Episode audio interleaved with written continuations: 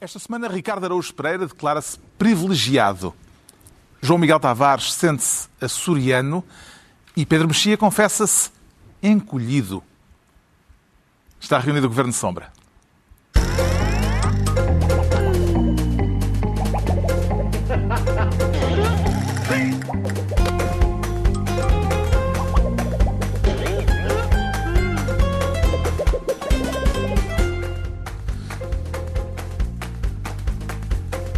Ora, viva, sejam todos bem-vindos. No final de uma semana marcada por uma série de televisão carregadinha de suspense, a eleição do próximo inquilino da Casa Branca, vamos dedicar boa parte desta reunião do Governo Sombra ao drama em torno das presidenciais nos Estados Unidos. Mas antes, o Ricardo Araújo Pereira já desconfinado, quer ser ministro da emergênciazinha. Sabe-lhe a pouco a declaração de emergência eh, aprovada no Parlamento por iniciativa ou por proposta do Presidente da República, não, Ricardo Araújo Pereira? Sabe, não me sabe a pouco a declaração, sabe-me a pouco a, a, explicação, a justificação. Isso sim sabe-me a pouco, porque me parece... Para já, por um lado, porque é que é uma emergênciazinha? Porque, em princípio, não vai ser um estado de emergência como foi em março. É um estado de emergênciazinha mas tem uma dimensão de carta branca passada ao governo que me parece um bocado inquietante.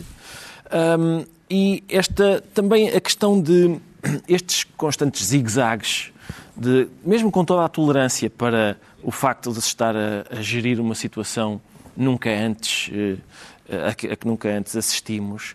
Os zigue-zagues parecem uh, demasiados e, portanto, eu já eu tive a ocasião esta semana de escrever em sede própria e parece-me que foi um contributo para o debate que tem passado despercebido, mas parece-me que esta ideia de confinar tudo, depois desconfinar tudo, agora confinar um bocadinho, como se viu com os feirantes, primeiro confinar os feirantes, afinal os feirantes não podem, afinal já podem, parece-me a adaptação à política do conceito da asfixia autoerótica, Carlos.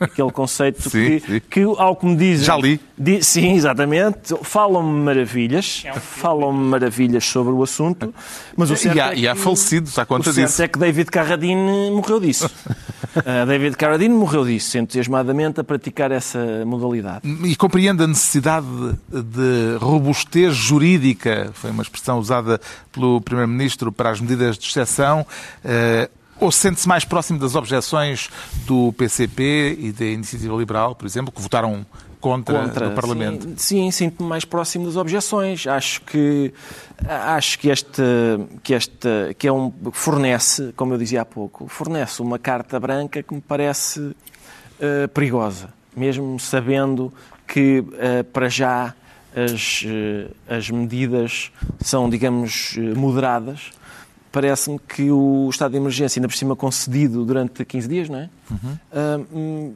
parece-me, tem, tem esse aspecto, lá está, preocupante para mim, de carta branca. E ao João Miguel Tavares, uh, o estado de emergência parece-lhe necessário?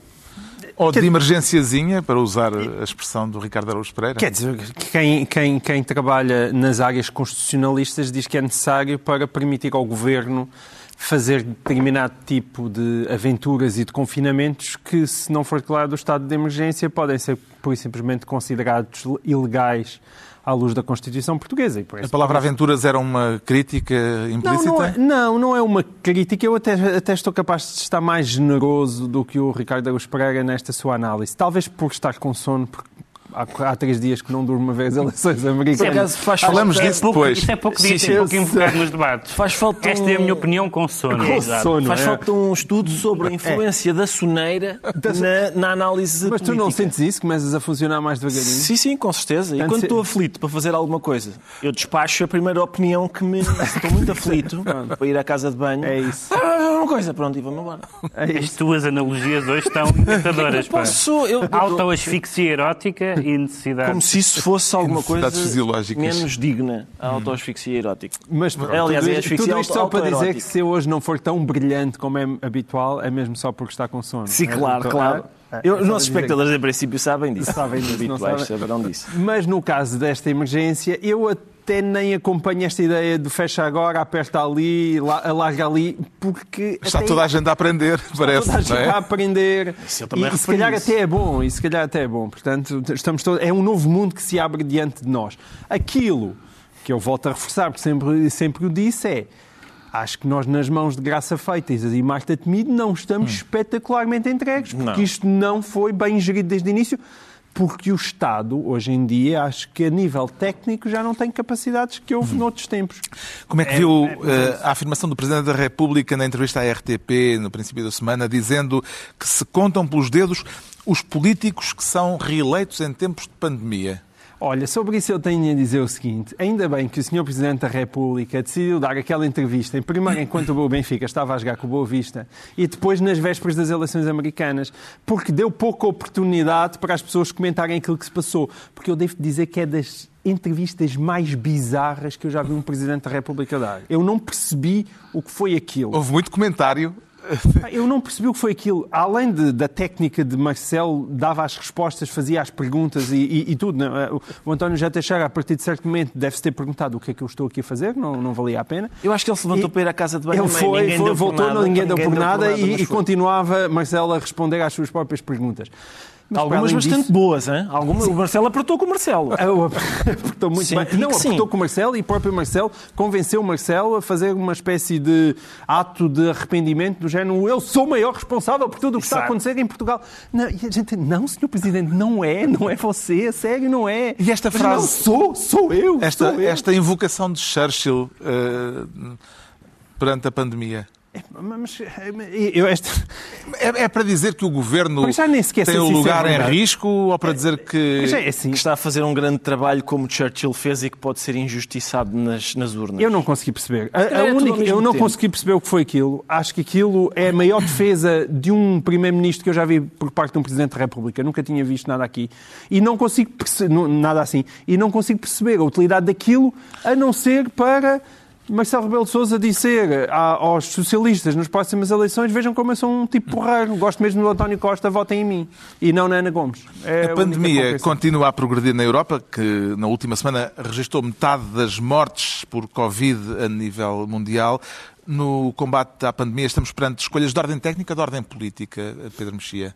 Em nenhuma área, eh, eh, nem na saúde nem nas outras, isso é separável. Ou seja, a técnica sem política é, é tecnocracia e a política sem técnica é, é demagogia, basicamente. Portanto, é- as decisões são decisões políticas baseadas em pareceres técnicos, que em si mesmo não são infalíveis. Baseadas, por exemplo, num alerta que eh, ainda ontem surgiu do Presidente da Comissão de Medicina Intensiva para a Covid, dizendo que há regiões, neste momento já estão internadas eh, mais de 300 pessoas em cuidados intensivos e há regiões que estão a atingir a linha vermelha. Eh, isto põe um problema eh, simultaneamente técnico e depois também de decisão política, presumo. Sim, como, como é decisão política, uma das, uma das questões que se discutiu esta semana não é verdadeiramente uma questão técnica, é uma questão política e até uma questão ideológica, que é qual o envolvimento do setor privado da saúde nisto.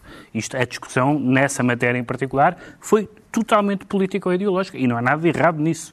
Mas quer dizer, não estamos a falar só de uma técnica eh, incolor e sem, sem cheiro e sem gosto. Mas queria só dizer duas coisas. Uma sobre, a- sobre a- essas experiências do, do aperta e do, e do, eh, e do desaperta.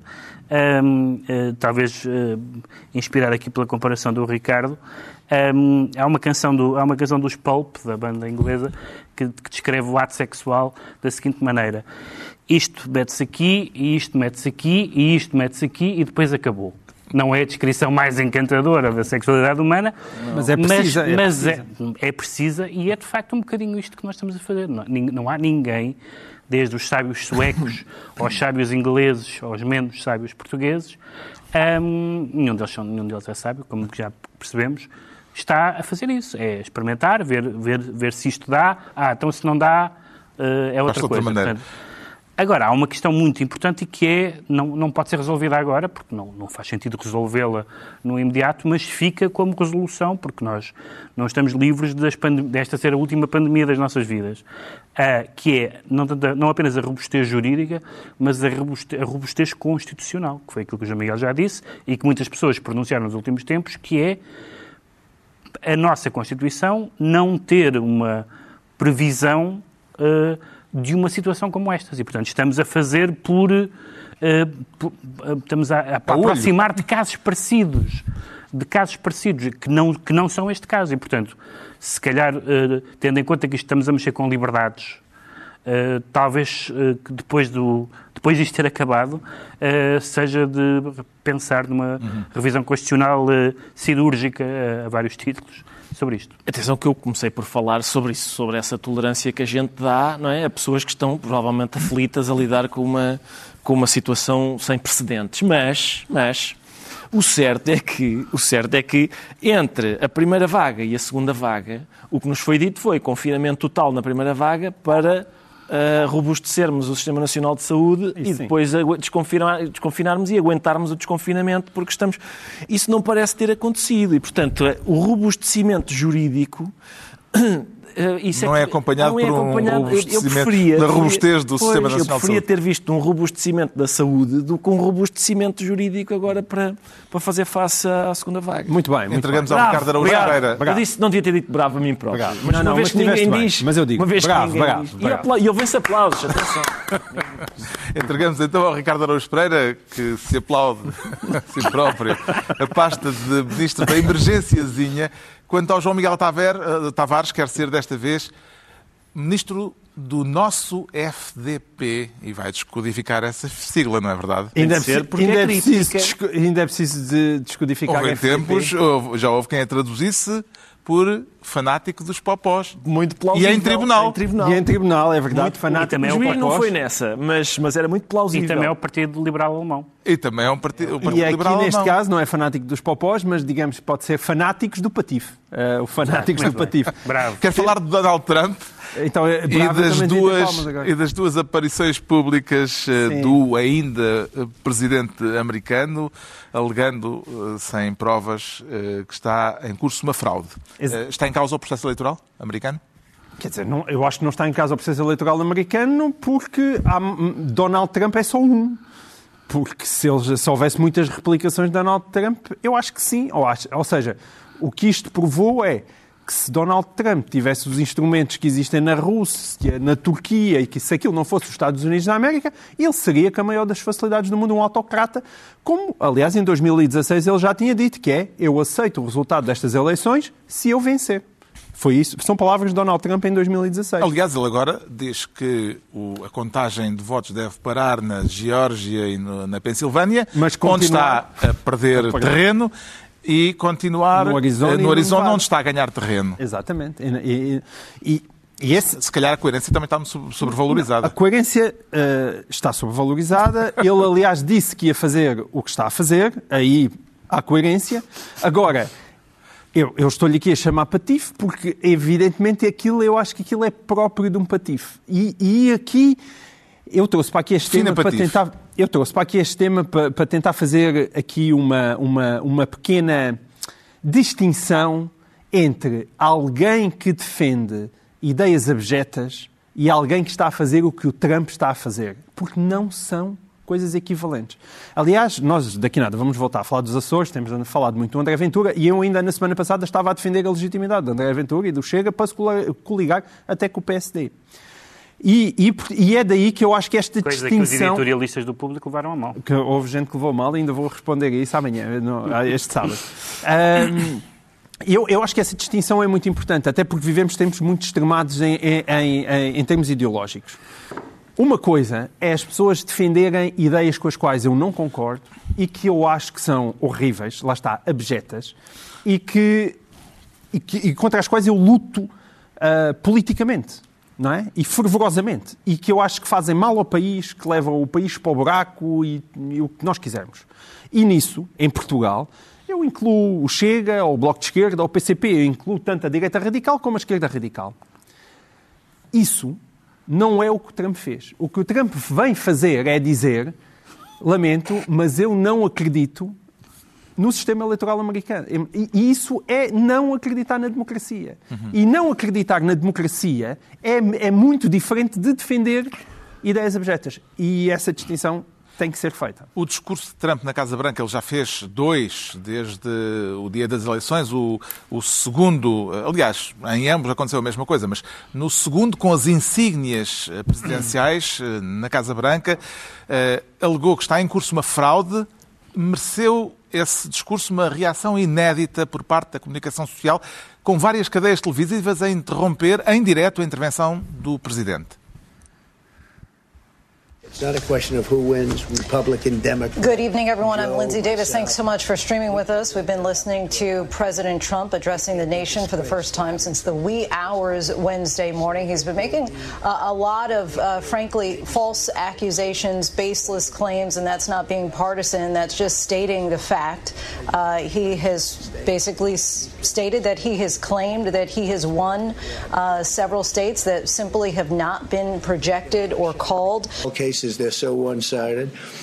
We were, watching uh, President Trump speaking live from the White House, and, and we have to interrupt here because the president has uh, made a number of uh, false statements, including the notion that there has been fraudulent voting. There has been no evidence of that. Allegations by his campaign, but his uh, campaign spokespeople unable to provide any evidence. Okay, here we are again in the unusual position of not only interrupting the President of the United States, but correcting the President of the United States. There are no illegal votes votes that we know of. There has been no Trump victory that we know of. Três diferentes cadeias de televisão a interromper o presidente, um momento inédito em que algumas das principais estações de televisão norte-americanas interromperam o discurso de Trump por estar a mentir.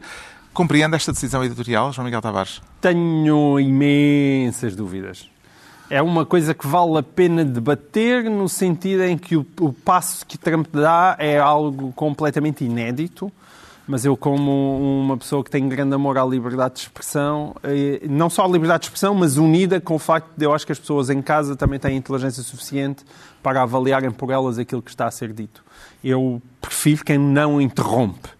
Embora admita que. E depois faz no fim. No fim, Sim explica. Foi o que fez a CNN, por exemplo. Exato, a CNN fez assim. Explica. No fim. Exatamente. Ou seja, nós, portugueses, tivemos exato, o privilégio não, de ver até ao não fim. Não impede o povo de ouvir o presidente do país de falar e depois, no fim, Sim. rebate todas, ponto por ponto, aquilo que o aliás, presidente do país ali... E assim não dá argumentos às pessoas que dizem, nem a deixam falar. Aliás, é muito, é muito instrutiva se, se, se a ideia é que é importante que as pessoas saibam que o presidente mente é bastante importante ouvi-lo a mentir. Exato. Porque era aquilo que é. é, é o problema é, que, às vezes que pode Isso é a notícia. Fazendo advogado do diabo, tu podes é ter aqui de repente certo. Entendes isto como uma espécie de instigação à violência, à violência. e e, e... Ah, tá bem, mas isso cortava-lhe tanta vez a palavra Exatamente. ao longo dos anos. Não, mas, mas, atenção, eu acho que apesar de tudo, Desde isto início. não é igual às outras coisas. Não é igual. Foi o que eu acabei de dizer. É. Que manifesta, é um processo eleitoral que está a decorrer. Não, manifestamente é não vos convenci. em 2016, mas tudo bem. Não, em 2016 ele acabou por ganhar. Sim, ele estava, ele estava aí por esse caminho. Mas isto Exato. é diferente. Eu acho que é um salto de nível. É um salto de nível. Estas são já as presidenciais norte-americanas com maior uh, participação eleitoral de sempre. Uh, Parece-lhe mais significativo, Pedro Mexia, o facto de nunca ter havido um candidato com tantos votos como os de Joe Biden, hum. ou o facto de Donald Trump ter tido agora mais 3 milhões de votos do que teve em 2016? São, são as duas muito significativas. E, e onde é que põe e, o sublinhado mais não, por, por, não, o sublinhado é igual porque provam as duas a mesma coisa. Provam as duas que a polarização uh, acentua a militância das pessoas. Uma das coisas que acontece é que eh, por exemplo, Donald Trump teve há quatro anos, pelos últimos dados que vi, terá tido, há quatro anos teve 90% dos votos republicanos e que nestas terá tido 93% dos votos republicanos. Portanto, há um lado não apenas de adesão morna, mas de entusiasmo, mesmo, qualquer que sejam as ideias.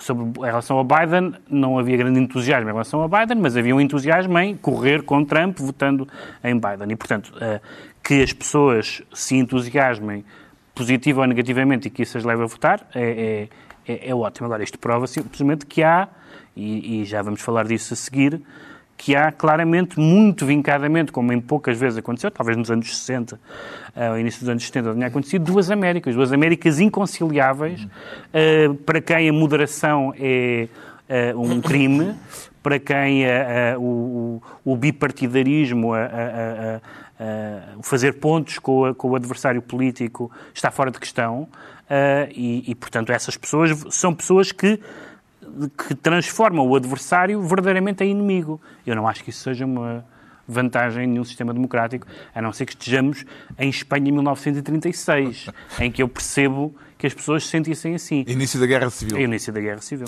O que está a acontecer eh, com Trump a pôr em causa o processo eleitoral, sendo inédito, não se pode dizer que seja inteiramente surpreendente. Aliás, Bernie Sanders, o candidato derrotado nas primárias democratas, previu há duas semanas, tintim por tintim, aquilo que se está a passar. Isto que vão ver foi para o ar no dia 23 de outubro, há duas semanas, há 15 dias. You're going to have states dealing with perhaps millions of mail in ballots. Here is my worry. What polls show and what studies have shown is that for whatever reason, Democrats are more likely to use mail in ballots. Republicans are more likely to walk into polling booths on election day. It is likely that the first votes that will be counted will be those people who came in on election day, which will be Republican. And here is the fear, and I hope everybody hears that. It could well be, and you know, I don't know what's going to happen, nobody does, but it could well be that at 10 o'clock on election night, Trump is winning in Michigan, he's winning in Pennsylvania, he's winning in Wisconsin, and he gets on the television. He says, Thank you, Americans, for reelecting me. It's all over. Have a good day. But then the next day and the day following, all of those mail in ballots start getting counted, and it turns out that Biden has won those states. At which point Trump says, See, I told you the whole thing was fraudulent. I told you those mail in ballots were crooked. And I got, you know, we're not going to leave office. If you count the legal votes, I easily win. If you count the illegal votes, they can try to steal the election from us. If you count the votes that came in late, Cá está, Donald Trump a cumprir um guião previamente escrito, como previu Bernie Sanders. Depois disto, ainda se pode continuar a dizer, Ricardo Araújo Pereira, que o homem é totalmente uh, imprevisível. Mas eu, por acaso, eu nunca o achei imprevisível. Eu sempre o achei muito previsível. Claro. Eu, uh, se, se há algum comportamento abjeto, ele vai praticá-lo. Um, isso tem sido, aliás, uma das dificuldades dos humoristas americanos. Por exemplo, no dia estava a ler um texto interessante sobre isso. Era um humorista americano a dizer nós temos uma dificuldade que é, às vezes, nós escrevemos um sketch na terça-feira e quando escrevemos-lo, produzimos-lo, quando ele vai para o ar, ele já nos ultrapassou, já ultrapassou a caricatura que nós fizemos dele. E, portanto, ele já disse aquilo que nós eh, dissemos enquanto caricatura, ele já disse na realidade, e por isso o sketch já perdeu o valor. Ele, ele eh, quer dizer, vamos lá ver, esta, isto de dizer, ele em 2016 disse as palavras eu aceito os resultados das eleições se ganhar. Ele disse isso, isso, isso toda a gente viu essas imagens, não é? Ele, vamos lá ver, ele, além disso, ele Porquê que o Bernie Sanders vê que era tão fácil? Aliás, o Bill Maher também teve, Sim. os últimos quatro anos, anos, a dizer ele não vai, ele não vai ele aceitar sair se perder. Ele, o, o, Trump preparou meticulosamente isto. Foi aquilo, o Bernie Sanders diz, por uma razão qualquer, os republicanos estão a votar em pessoa e os democratas estão a votar por, essa razão é, os, o, o, Trump disse aos, aos, à sua base de apoio vão votar presencialmente. Na verdade, há outra razão ainda, que é a pandemia e o facto pandemia, dos democratas serem, serem mais, sensíveis, serem mais sensíveis uh, ao problema do Covid. Portanto, são essas duas razões. E, portanto, era, era óbvio que isto ia acontecer. Um, também me parece, ainda a propósito daquilo de há pouco, interromper, interromper o Presidente sem deixar que as pessoas ouçam, por muito abjeto que ele esteja a dizer. A notícia é essa, é o Presidente está a dizer coisas abjetas. Uh, o, o, Twitter está a, faz, está a fazer uh, cerca de um em cada dois tweets do Trump. O Twitter põe uma, uma notazinha a dizer atenção que este tweet merece um grande tal-tal. Uh, é uma infantilização das pessoas um bocado absurda e o Instagram acho que ainda deu um passinho mais além que foi o, o, Daily Show fez um, fez um post no Instagram com uma montagem, é uma piada, é uma piada, é uma montagem que eles imaginam que há um, um, um ecrã gigante a comunicar às pessoas que o Trump ganhou e depois vê-se uma multidão hum, é, é, muito alegre, que é de, de, outra ocasião, evidentemente, mas que eles colocam ali como se estivesse a reagir àquilo. O Instagram faz o clássico. Atenção que esta piada é fácil, é falsa. O clássico quer dizer, é, eu não sei o que é que é chamar isto. Dizer, atenção, esta piada é falsa. Isto, isto não, é, não aconteceu na verdade. Sim, a gente sabe, é, é uma piada, pá. É, é difícil, eu fiquei bastante preocupado, fui ficando preocupado ao longo de. Agora, há, há, quer dizer, parece óbvio, não é? No momento em que estamos a gravar isto, ainda não é claro que o Biden tenha ganho, mas é quase é quase certo que o Biden tenha ganho. Mas eu passei o dia, os dias anteriores às eleições a ver a CNN e a Fox News e a, e a ficar preocupado porque os apoiantes do Trump diziam eu voto nele porque a economia está ótima e os críticos diziam eu não voto nele porque ele é execrável. Ora, nós já sabemos que ele é execrável desde há 60 anos. Um, se não há nada, a, se, se, é isso que se tem a apontar, eu, eu acho que é por isso que o eleitorado do Trump não só não ficou erudido, como ele ganhou 7 Novos milhões de votos. Até, votos. Agora, até agora ele ganhou. Neste momento, o Biden é o, é o candidato a presidente mais votado da história dos Estados Unidos. E o segundo é o Trump. Uhum. O Trump é o segundo mais votado, ultrapassando largamente a votação que teve na, nas eleições anteriores.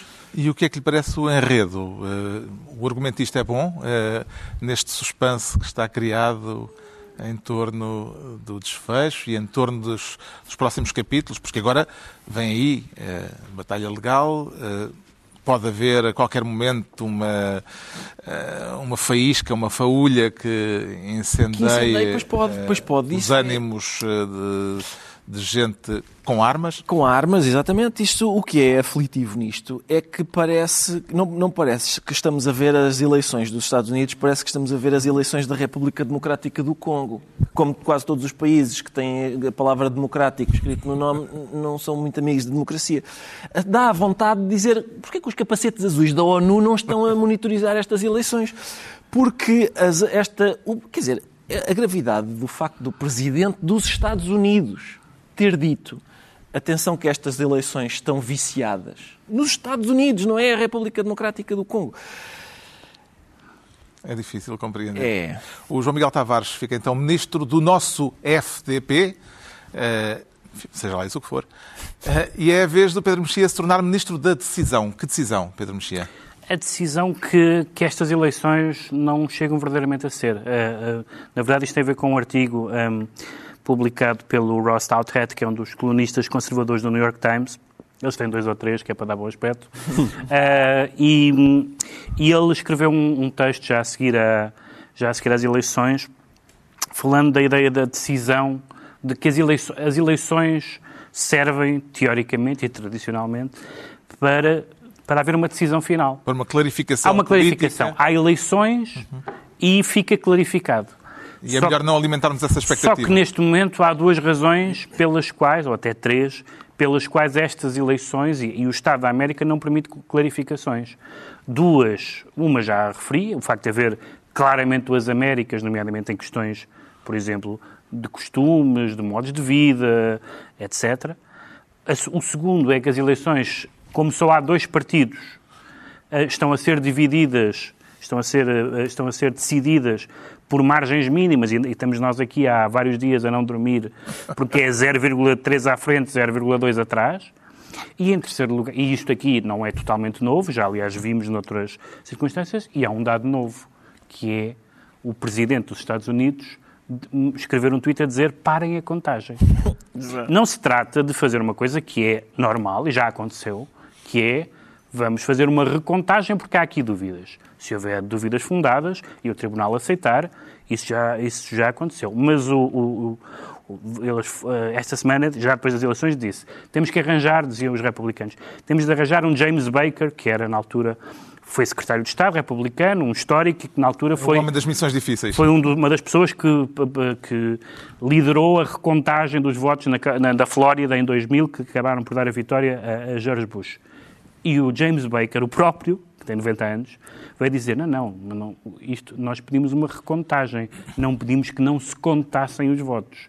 Pedir que não se contassem os votos, quando nós sabemos aquilo que, aliás, no clipe vimos, que é, todos sabemos que ia ser assim, havia votos presenciais. Pre presenciais. e esses, pelas razões explicadas, seriam predominantemente republicanos e havia votos por correspondência que seriam predominantemente democratas e, portanto, conta-se todos. Depois de se contarem todos, se há casos eh, contestáveis, contesta-se e não tenho, nada, não tenho nada contra isso. E, portanto, o que o, esse artigo do Ross Douthat dizia, e eu acho que é muito, é muito bem observado, é que com, este, com essas duas dois factos sociológicos e com este terceiro facto, facto patológico, este, uh, uh, não se resolveu verdadeiramente nada. Quer dizer, vai se resolver porque vai, só vai haver um presidente, não vai, haver, vai ser como os papas a certa altura da história que houve dois, não é? Sim, mas uh, a sociedade americana mas a sociedade vai americana vai, vai, continuar.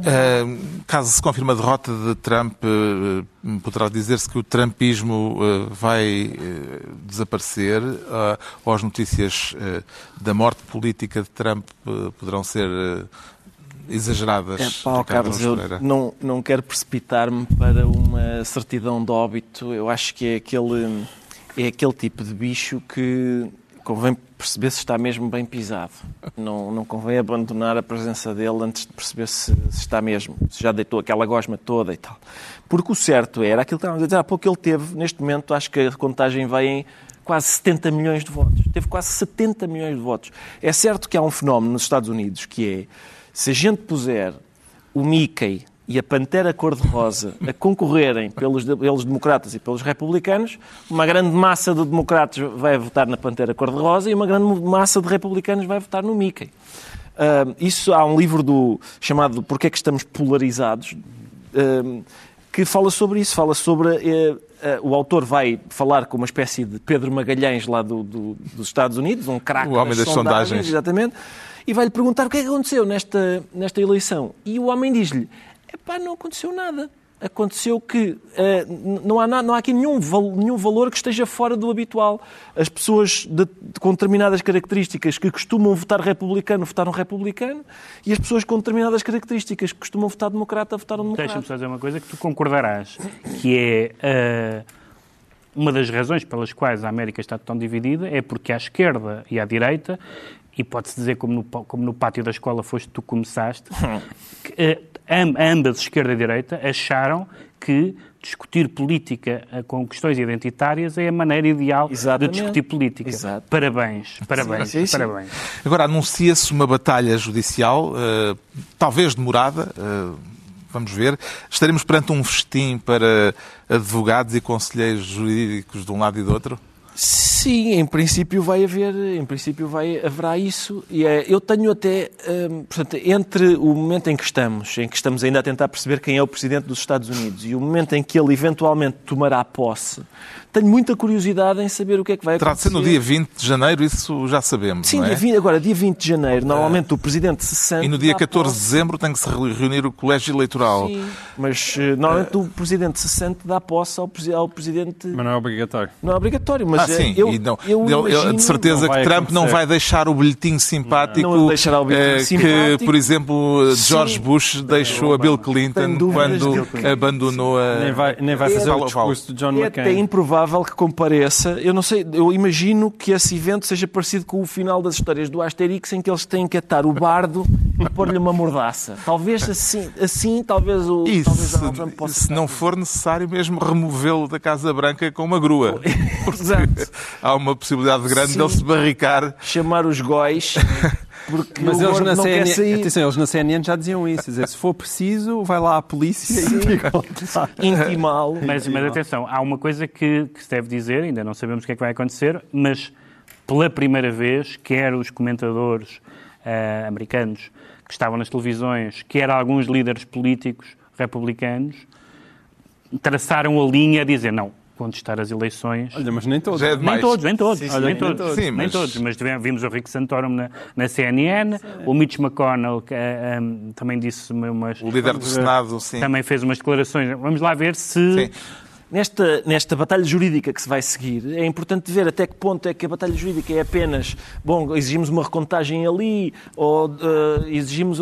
Ou até se, de facto, os advogados do Partido Democrata vão meter uma ação Atenção, de eu gostava, não, eu, gostava que, eu gostava que a recontagem, que acontecesse na recontagem, o que aconteceu há, há uns anos em Portugal, numas autárquicas, numa, numa terrinha pequena. Dona Maria? Piorou. Foi um. Foi... Não, não, foi, não, não, não, não, é a Batalha de Dona um tipo, Maria? Não, foi um tipo que perdeu, um autárquico que perdeu as eleições ah. por dois votos e pediu uma recontagem. A recontagem deu que ele perdeu por um. é, eu gosto imenso dessa recontagem. Há uma forte possibilidade uh, de virmos a ter uh, à frente da Casa Branca e do Senado cores políticas diferentes, uh, porque o, o Senado não parece estar a cair para o lado dos Sim, democratas. Não, não, não, não dá azul nenhuma. Que é consequências políticas é que essa divisão de poderes pode ter? Acentua uh, esta falta de clarificação de que falava eu, o Pedro eu, eu Mexia? não sei se concordo com o Pedro Mexia com esta falta de clarificação. Mas tem que discordar Isso agora Pode-se entender, não, pode-se entender que houve uma clarificação. E a clarificação é que a maior parte do eleitorado americano se calhar prefere o centro do que os extremos. E, portanto, tem tanto medo que vá à esquerda, demasiado de esquerda, para a Casa Branca, como, como, como também não tem muita vontade que lá continuasse o Trump. Mas prefere que o Senado continue diferente do inquilino da Casa Branca. Porque esse medo dos extremos existe dos dois lados. E isso não pode ser esquecido. A questão da política identitária é aqui muito importante, porque hoje em dia o que acontece é que dentro do Partido Democrata, a direita do Partido Democrata está mais próxima, se calhar, da esquerda do Partido Republicano do que da sua própria esquerda. Ou seja, a esquerda do Partido Democrata já está a léguas. A léguas. Eu tenho, eu, eu me imaginaria um democrata se fosse americano, estaria mais próximo, certamente, de um John McCain, já não há muitos, mas estaria certamente mais próximo de um John McCain do que depois ali o, o lado do meio louco do, do, do pessoal das políticas de identidade extremadas. E não sou só eu, o Ricardo Augusto Pereira também. E, portanto, é preciso ter cuidado com isso. É preciso ter muito cuidado com isso. E, e nós, nós olhamos só para os Estados Unidos como se fossem dois blocos tanques. E eu tenho dúvidas disso. Eu acho que os, os partidos estão a empurrar as pessoas. Trump teve esse efeito terrível, mas possivelmente o eleitorado americano é mais moderado. E, e, só para dar aqui uma última sinal sobre copos meio cheios, porque estes senhores têm sempre a tendência de ver o copo meio vazio. Ah, eu visto de fora, eu acho que isto é um sinal de vitalidade da democracia americana. Aquilo é muito impressionante. E as Então, pessoas se estarem simplesmente... todos aos tiros, é vitalício. Mas não começaram. Aquilo- Mas o que eles começaram foi todos a meter o voto na urna. Tomáramos nós. O Pedro. Mexia fica assim ministro da decisão e estão entregues as pastas ministeriais por esta semana. Altura para sabermos, e só temos tempo para mais um tema, eh, vamos sério? saber porque é que o João Miguel Tavares se declara açoriano, com perspectivas de um governo estável ou já com novas eleições em perspectiva? Enfim, com novas eleições em perspectivas, aparentemente não, porque as últimas notícias que, vêm, que chegaram é que o Chega terá chegado a acordo com o PSD para apoiar uma geringonça de direita nos Açores. Certo? Toda a gente está a olhar para os Açores porque os Açores se transformaram, de repente, em 2020, num laboratório do que pode vir a ser Portugal em 2022 ou 2023. Sendo que isso, curiosamente, acho que não deu jeito nem a Rui Rio nem a André Ventura. Se perguntassem a Rui Rio e a André Ventura se queriam isto, eu diria... Foi que cedo demais, é? Foi- é cedo demais, é cedo demais. O, o Ventura quer provar que o Chega é... ahm, que o Chega É contra o sistema? é contra o sistema e, e o Rui Rio não é neste momento que também quer mostrar que está dispo- super disponível para abraçar o, o, o Ventura. Mas ambos vão acabar por se abraçar de algum Ambos modo vão-se acabar por se Açores. abraçar no- nos Açores e eu volto a sublinhar aquilo que já disse aqui na, na semana passada e é inevitável que eles se voltem a abraçar no continente e no país inteiro, na verdade. Se o que estiver em se causa estiver for em causa for a esquerda a governar. Com certeza. E, portanto, nós, nesse aspecto, americanizámonos. Ou seja, isso foi mérito ou demérito de António Costa. Em 2015, ele transformou a política portuguesa em dois blocos, esquerda-direita. E é bom que isso vá estando na cabeça das pessoas, habituem-se, não venham para aqui, eh, quer dizer, por favor, continuem a insultar André Ventura à vontade, porque ele merece, mas esses insultos ou as coisas abjetas que ele defende não vão ser suficientes para, o, para o impedir de uma coligação, como não foi. eh, Como as coisas abjetas que o Bloco de Esquerda e o, e o PCP também defendem, não foram.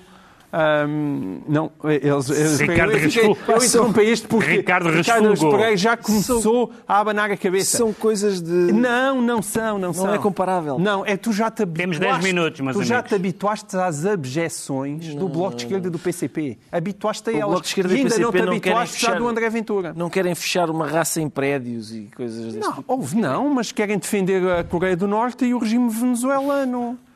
Pá, querem, querem, querem defender coisas igualmente abjetas.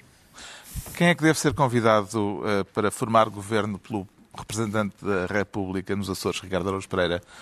O partido mais votado, o PS, ou a coligação que entretanto se formou? Oh, Carlos, eu não sei por que ordem, mas Uh, não sei se há uma tramitação que obriga a que primeiro seja convidado o partido mais votado e depois o outro. Não, Mas, a, a lei é- o que diz é só que, Quem tendo em conta. Não, tendo em conta o, o o, Parlamento. o Presidente da República, tendo em conta os É uma- resultados uma eleitorais, formulação Sim. que parecia muito clara. Convida até- alguém. Até deixar de ser. Ok? Em 2015, em 2015 também era essa. Eu- o que vai ser engraçado é das duas uma, ou vai haver Benfica Sporting, em que na nossa área é penalti e na área dos outros não, não é falta, eh, e portanto ou vai, ou vai haver isso, ou as mesmas pessoas que na altura chamaram usurpador ao Costa têm que chamar usurpador a este senhor do PSD.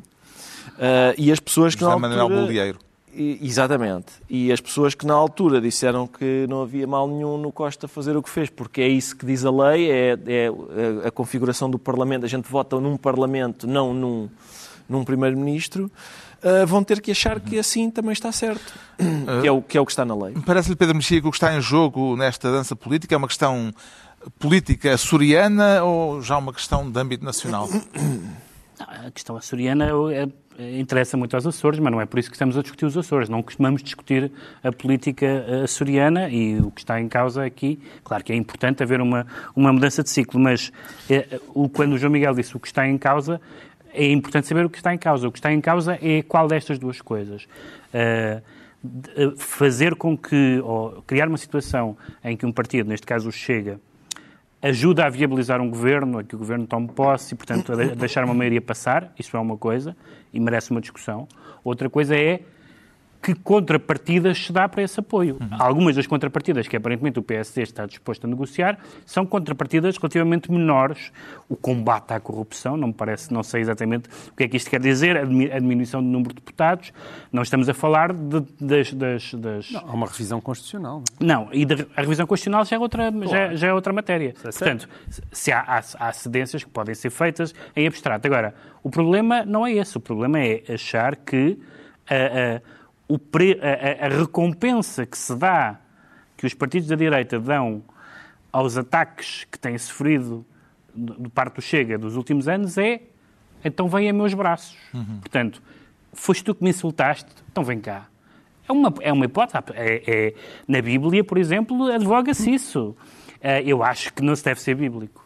O, hum, o Ricardo Araújo Pereira, parece-lhe que quem ganha mais com isto eh, é, no, no contexto nacional, é o Chega ou eh, são os partidos que vão governar efetivamente os Açores? Pá, Quer dizer, em princípio vai haver paródia. Eu não sei, na altura, na altura o Cavaco pediu um papel ao- aos.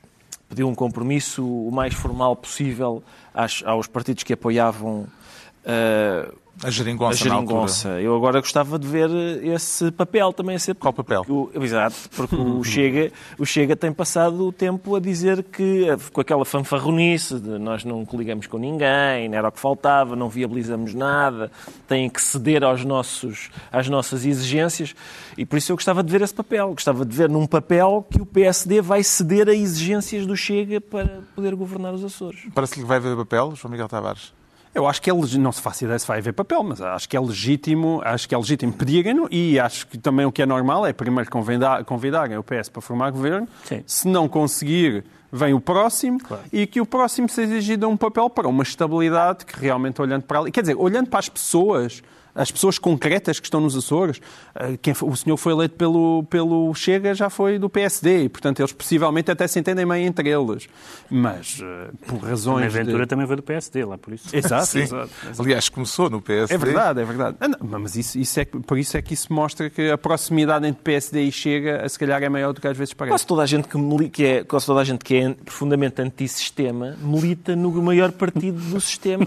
Não é? Isso é O normal. maior partido do sistema é o PS, pá. Não é, é o PSD. O PSD continua a ser o maior partido português. Continua a ser o maior partido Como português. assim? O PSD. Que é por ter mais, ter, É- por é mais militantes. sim, sim, Ah, de militância. Aliás, tem-se visto. E, eh, Tem contato para Está pujante. Mas é, está, está, está, está. Tens razão. É o maior partido português. Bem, vamos aos livros. Eh, está esclarecido, assim, porque é que o eh, João Miguel Tavares se declara... Declarava-se o quê? É vá, deixa lá. Açoriano. uma Açoriano, coisa açoriano, exatamente. É. Já não E gostava muito, atenção. Agora está na altura dos livros e esta semana eu trago uma evocação emotiva da Agostina Bessa Luís. A autora é a filha, também ela escritora, Mónica Baldac, e o livro chama chama-se Sapatos de Corda. A partir de excertos de cartas, eh, de fotografias, de desenhos, é tecido um retrato muito pessoal da escritora, da Agostina Bessa Luís, numa sucessão de pequenos fragmentos e episódios que não pretendem eh, ser lidos como uma biografia da Agostina. Aliás, Mónica Baldac escreve a certa altura que tem dúvidas de que seja possível escrever uma biografia definitiva da Agostina e acrescenta o aviso de que quem for à procura de sinais autobiográficos nos romances da Agostina vai ao engano. Este livro não é, portanto, uma biografia, é assumidamente o relato evocativo de uma filha a querer preservar a sua memória pessoal dos pais e, em particular, muito em especial, da mãe Agostina Bessa Luís. Agora é a vez do João Miguel Tavares, que traz filosofia. Trago filosofia, exatamente. Um, o, A.C. Grayling é um grande professor de Oxford e dado a obras ambiciosas, e esta, de certa maneira, é uma obra que resume, enfim, uma longa carreira. E é uma obra muito, muito ambiciosa que ele claramente tenta uh, puxar para o século XXI algo que tenha uma dimensão comparável àquilo que o Bertrand Russell fez com a história da filosofia ocidental.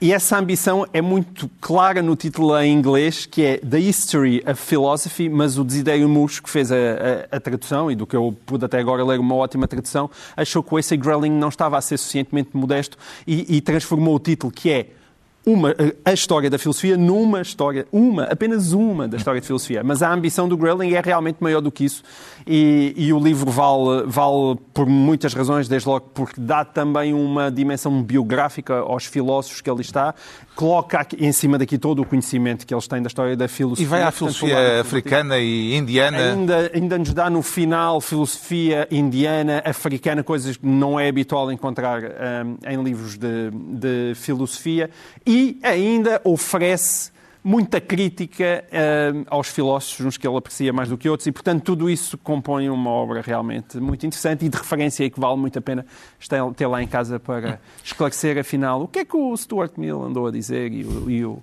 e o Kant. Kant, Platão e Sócrates, que ele considera os três maiores filósofos uhum. e todos os outros fica um bocadinho cá mais abaixo. O Pedro Mexia traz um romance marcante do princípio do século XX. Sim, é um romance do, do Ford Maddox Ford, publicado em 1915. Eh, o, a geração modernista, que foi a geração mais extraordinária do século XX, tem um, ehm, alguns nomes que a gente conhece, a gente que lê livros, como o Eliot na poesia ou o Joyce no romance, e depois há dois ou três nomes que ficam sempre meio esquecidos. É um, o Ford Maddox Ford é um desses casos. Há uns anos uh, foi uh, reeditado e foi adaptado à televisão a tetralogia que se chama Parade's End, que tem a ver com a Primeira Guerra Mundial. Uh, e este livro, O Bom Soldado, tem uma, tem uma particularidade que é ser um romance de base realista e até amorosa, mas depois com as técnicas já modernas, nomeadamente, esta não é tão moderna quanto isso, mas um narrador em quem não se pode confiar, uh, flashbacks por ordem não cronológica, e, portanto, é um, é um mosaico que nós, não é tão difícil de ler como o Joyce, mas é também um mosaico que o leitor tem que construir. Desculpa, deixa-me só dizer uma coisa. Disse Kant, Platão e Sócrates. Evidentemente é Kant, Platão e Aristóteles. É só para... Platão são os três mais... Platão e Sócrates. Eles acabam por ter uma relação muito íntima. Exato.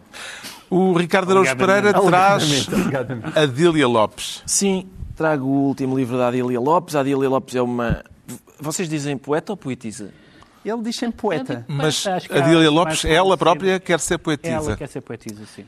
A Adília Lopes é uma pessoa que faz versos e, e, é, e, é, muito. Mas esse uh, livro não é maioritariamente em verso. Mas é poesia. Está aqui, está, encafo, está aqui eh, metido na, repare, coleção Poesia Inédita Portuguesa. Portanto, portanto não buscar. Uh, e então, o que é que se passa aqui? Passa-se que este, este livrinho uh, é, é a Adília Lopes com, a sua, com aquela espécie de puerilidade desesperada que a caracteriza, também com uma espécie de simplicidade declarativa que pode ser desconcertante. É preciso educar o gosto à simplicidade declarativa, até porque há algumas... Há crítica literária aqui. Não, não é nada de especial, nada de especial é essa. Não, não, não, não poderia figurar no canon, atenção. Não teria categoria para integrar... Sou, sou, aliás, o único desta mesa que não teria. Acho que toda a gente aqui é mais capacitada do que eu. Mas uh, o que se passa é que é desconcertante, era o que eu dizia, os textos finais são bastante uh, pungentes, até porque o livro é também uma espécie de diário da quarentena, um diário, digamos, da solidão, Um, e, e há, há, duas ou três coisas que, que, são comuns na obra da Adília Lopes e que aqui estão presentes outra vez, como, por exemplo, previne as pessoas para o facto de, lá está, de ser preciso educar o gosto para a simplicidade declarativa. Mas às vezes há frases muito simples que são destacadas pela Adília Lopes para um outro contexto e a gente de repente apercebe-se, de, digamos, de, de uma espécie de. Essa frase adquire uma espécie de violência inesperada, como por exemplo, não se pensa mais nisso, ponto saúde, ponto de exclamação. Deixa-me só dizer uma coisa. Há uma pessoa sentada a esta mesa que já foi citada por Adília Lopes num livro, e essa pessoa é João Miguel Tavares. e assim se conclui mais uma reunião semanal, dois a oito dias, à mesma hora, em estado de emergência, novo Governo Sombra, Pedro Mexia, João Miguel Tavares e Ricardo Araújo Pereira.